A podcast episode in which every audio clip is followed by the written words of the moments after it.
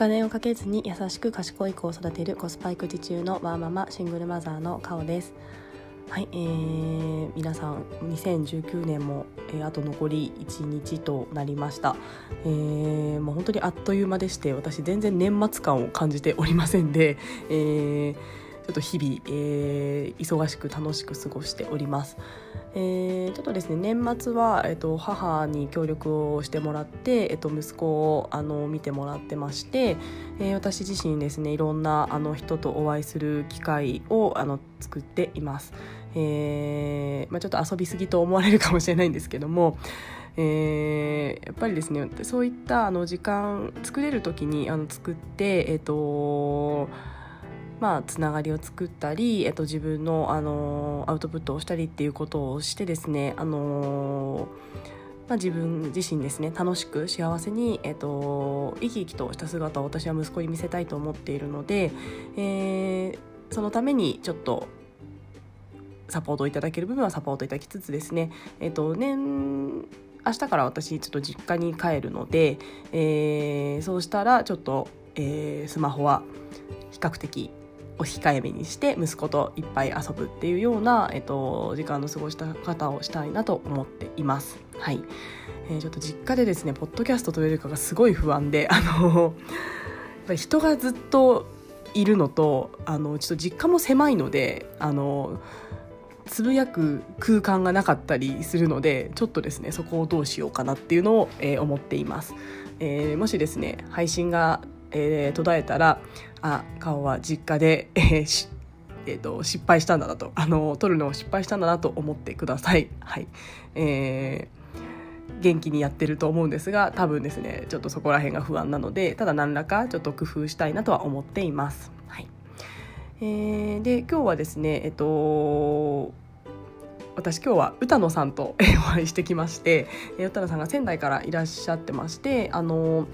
羽田経由で、えーと、海外に行かれる前にですね、えーと、時間を作ってくださって、えーと、お会いしてくださいました。えー、ちょっとそこでですねいろいろ感じたことがあったので、えー、と歌野さんとの、えー、お話出会いで話をしたところから感じたですねあのギブ、まあ、ギブするっていう表現が正しいかわからないんですけど、まあ、人に何か情報を与えてもらったり、えー、まあ、ギブという表現がすごい私にとってはちょっと伝えやすいので使いますけども、まあ、ギブするギブされるみたいなところで、えっと、ちょっと感じたことがあったのと過去に、えー、知事に言われた言葉ですごく、えー、残っている言葉があるのでそのお話をしたいなと思っています。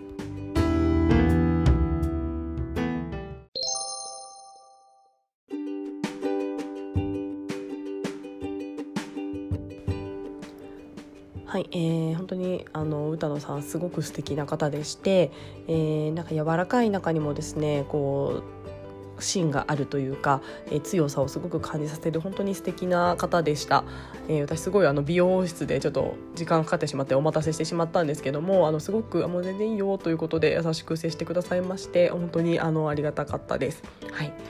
であの本当にいろんな話をさせていただいて、えっと、すごくワクワク楽しい時間だったんですけども、えー、その中でですねすごくやっぱり印象に残っているのが、えー歌野さんご自身はあの、ま麦畑っていうあの勝間和代さんが以前やってらっしゃったあのワーキングマザーの、えーまあ、コミュニティに入られていて、えー、やっぱりそこですごくいろいろ先輩方からあのいろんなサポートをいただいたり、えー、相談したりすることであの、まあ、3人のお子さんを育てながらもあの働き続けてあのすごく充実していたというようなお話をされていました。で、えーと、やっぱりそのあの麦畑で出会った先輩方があのいなかったら今の私はないと思うというのをですねあのおっしゃっていて。えー、本当にですねあの歌野さんにとってその麦畑というコミュニティが、えー、本当にこう人生のあのまあ、転まあ、転機というか、まあ、人生でですね本当にあのあったからこその、えっと、今の姿なのかなっていうのをお話を聞いていてそのあの熱い思いというかあのその気持ちが伝わってきました。はいでえっと、そこでですねあの今歌野さんが、えっと、その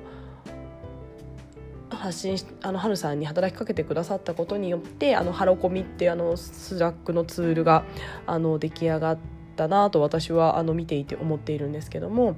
えーまあ、そこへのです、ね、思いがすごくある方でやっぱりその麦畑であの私はそういったあの先輩方からあのいろいろなあの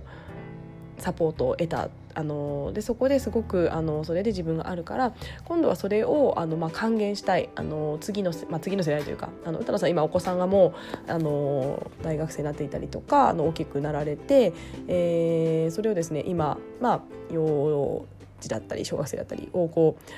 育てながらこう日々頑張っているあのワーママワーパパの皆さんにですね、まあ、その何かそういった還元がしたいみたいなお話をされていました。はい、なので、まあ、あの私それをこう総称して、まあ、そういったギブをですねあのしたいというようなことをと解釈しまして、えー、本当にですねあの素敵なあの考え方だなとすごく思いましたその感謝の気持ちを次の世代へというあのことを本当に思ってらっしゃっている方でした。はいで私ですねそれをあの聞いた時にふとあの過去私があの知り合いに言われた言葉を思い出しました。えー、以前あの何回目かで私あのお気に入りのカフェにを作ると、えー、子育ては楽に楽しくなるみたいな放送をさせていただいたんですけども、えー、そこのカフェでですね、あのー、言われたことがあります。えーまあ、そのカフェで、あのまあ、たまに、あのまあ、ごちそうになったりとか、あのするんですけども、まあ、カフェのそのお客さんが、あのまあ、かおちゃんのも払っといたよみたいな形でですねなんて素敵だってあのスマートだと思うんですけど、まあ、そういったことが、あのたまにあります。で、えっと、私ですね本当にそれが結構いやいやいやいやもうそんな申し訳ないんで払いますみたいな形でですねあの思言っちゃうんですね、まあ、一応というか本当に言っちゃうんですけどあのやっぱりこう申し訳ないですし、えー、なんかこう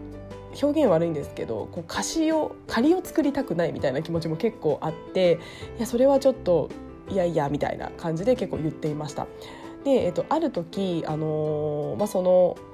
あのご馳走してくださる方がですね、あのおっしゃってたんですけども、えー、まあまあ、男性の方なんですけども、あの僕は、えっと、その先輩方にここでえー、若い頃はそういったご馳走をしてもらっていたと。えー、で、えーと、そうやって与えてもらってたとだから、えーとまあ、僕もあのまあ、収入とかも安定もしているし、まあ、次の世代に、えっと、返していく番だなそうやってこのあのカフェとかのこの場をつないでいくんだなべきなんだなっていうのを思っているから、えっと、これは気にしなくていいと。だからかおちゃんも、えー、次の世代、えっとまあ、今は子供もいてすごく大変だと思うんだけども、えー、もし今後もうあのいろいろ落ち着いたり仕事がで頑張ってあの安定とかしたら次ここに来てくれる若い子に、えー、つないであげてあの、まあ、それこそごちそうしてあげたりあのお話聞いてあげたりしてあげてねみたいなことをですねあのさらっと言われてもうちょっと胸キュンですね 別に何もない人です。はいえー、というような、あの話をいただきました。で私その時にあそっかとそういったギブってその人に返すものじゃなくって次の世代次の人に渡していくものなんだなそれでこう、まあ、ギブがどんどんこうつながっていって、えー、なんですいい循環が生まれるものなんだなっていうのをですね、あのー、数年前に言っていただけてこうすごくこういい言葉いい考えに触れられたなとその時思ったのを今日歌野さんとお話をしながら思い出しました。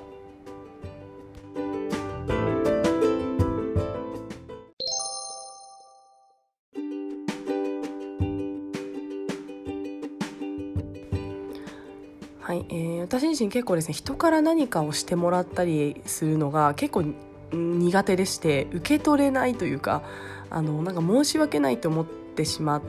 う部分が結構ありました。えーなんか自分にそんなしてもらってなんか恐縮ですみたいな結構気持ちが強いあのタイプでしたただ結構そう言って言っていただけた時からですねなんかふとあそっか受け取っていいんだっていうのをすごく思いまして、えー、そこからですねまあそういった時にはちょっと甘えさせていただいたりとか、えー、人からこう何か与えてもらう時に、まあ、気持ちよく与えてもらうっていうとちょっと表現が悪いんですけども、あのー、本当に、あのー、ありがたく心から、あの感謝をして受け取れるようになんかなったなっていうのをふと、え思い出しました。えーまあ、結構ですね、まあ、今は、まあ、それこそ子供もちっちゃくて、まあ、シングルマザーという形で、まあ、たまに大変なこともあるので、まあ、ありがたく今はあのそのあの与えられたいただいたものは、えー、いただいて、えー、やっぱりそれで自分は頑張って次もっとあの精神的に余裕を持ったりとかあのそういった部分をできたらもうこれを次の世代につないでいくために今は本当にありがたく頂戴しようみたいなですねあのそういった思考に変わることができたのでなんか本当にそれはあの生きていく上ですごくこう、まあ、楽になったというかあのなった部分がすごいあるなと思っています。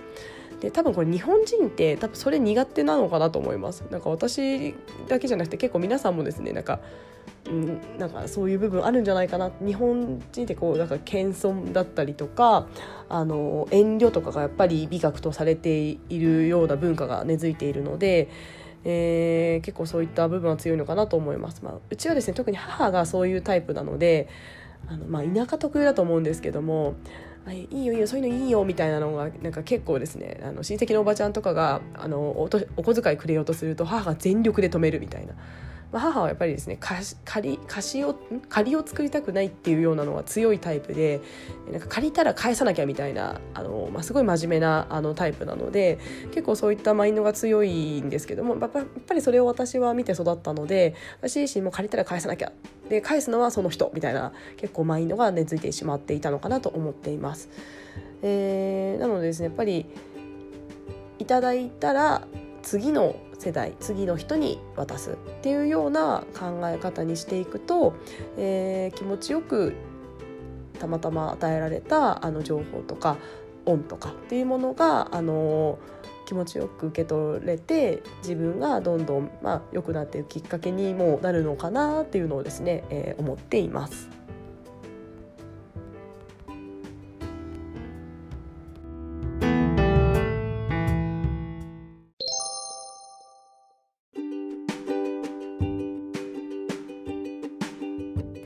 はい、えー、先日のランチ会でもあの、まあ、皆さんがあの自分はギブできるものがないっていうことをおっしゃっている時いましてで私、まあ、昨日ですねあの絶対みんなそれぞれはあるからみたいな話を昨日させてもらったんですけども、えー、合わせてあの、まあ、ギブできるものがないからあの本当にあの聞くだけになってしまってみたいなお話もちらほらあの耳に挟みました。えーまあ、もしですね、まあ、そうやそういったあのー例えば、まあ、ないんだかそういったなんですかオフ会とかですかね、まあ、それでなくてもいろんなあのお友達と話している時でも、まあ、自分はあの例えば情報をもらってばっかだなみたいなあの与えてもらってばっかだなみたいなことを思っている人も、まあ、少なからずいるんじゃないかなと思っています。えー、私もですね、まあ、こんな偉そうにあのいろいろ言ってますけども、あのやっと最近でこそ、まあ、こういった発信みたいなことが、あのちょっとずつできるようになってきたんですが、まあ、去年は私何もしてないので あの何もしてないというかあの発信とかは何もしてないので、まあ、あんまり自分の意見とかをこう伝えることもなくこういろんな意見をこうインプットするだけだった側です。はいでえっとまあ、ただですねやっぱりそれに罪悪感を私持たなくていいかなと思っています。えー、やっぱりそう、まあ、人ってそういった、まあ、時期というかなんていうんですかねあのやっぱりこうぐるぐる回っていくものかなと思うので、えーまあ、今はそういったインプットをあのする時期っていうのも全然あると思うので、まあ、そこの何かこう情報を与えられたりあのギブしてもらった時はもうありがたく受け取って、えー、そのあの受け取ったものから自分がまた何か行動を起こす。でその何かその行動自体もですね多分その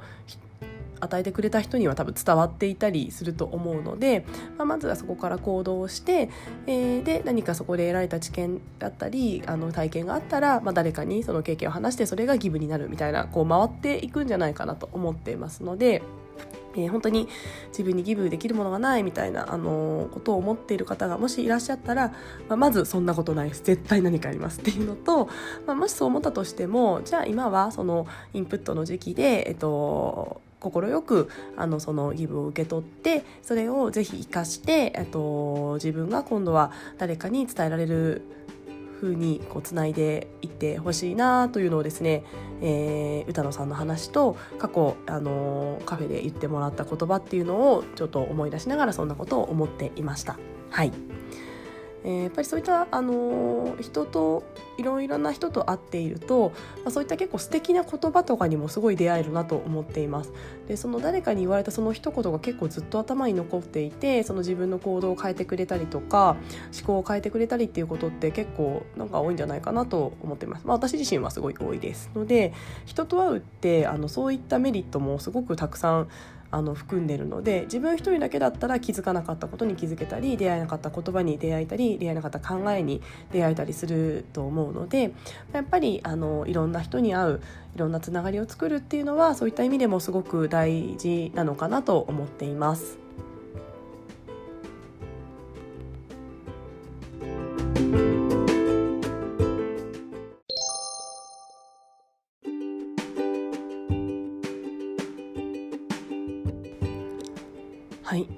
2019年、えー、最後のあの発信になるかと思うんですが、えー、いかがだったでしょうか。えー、本当にですね2019年なんかいろいろあったなと思っています、えー、すごくいいこともたくさんありましたしあの全然続かなかったこともある1年だったんですけども、まあ、ちょっとその振り返りに関しては、えー、年始まって早々なんですけどもあの新年の抱負じゃなくて振り返りを明日したいなと思ってます。えなんか気づいたら31日になってしまったのでゆっくり振り返るあの間もなくですねあのバタバタしてしまってあのこんな時になってしまったので一旦今日はここで終わりにしたいなと思っています。はいえー、2019年ですねあの本当にまさかこんな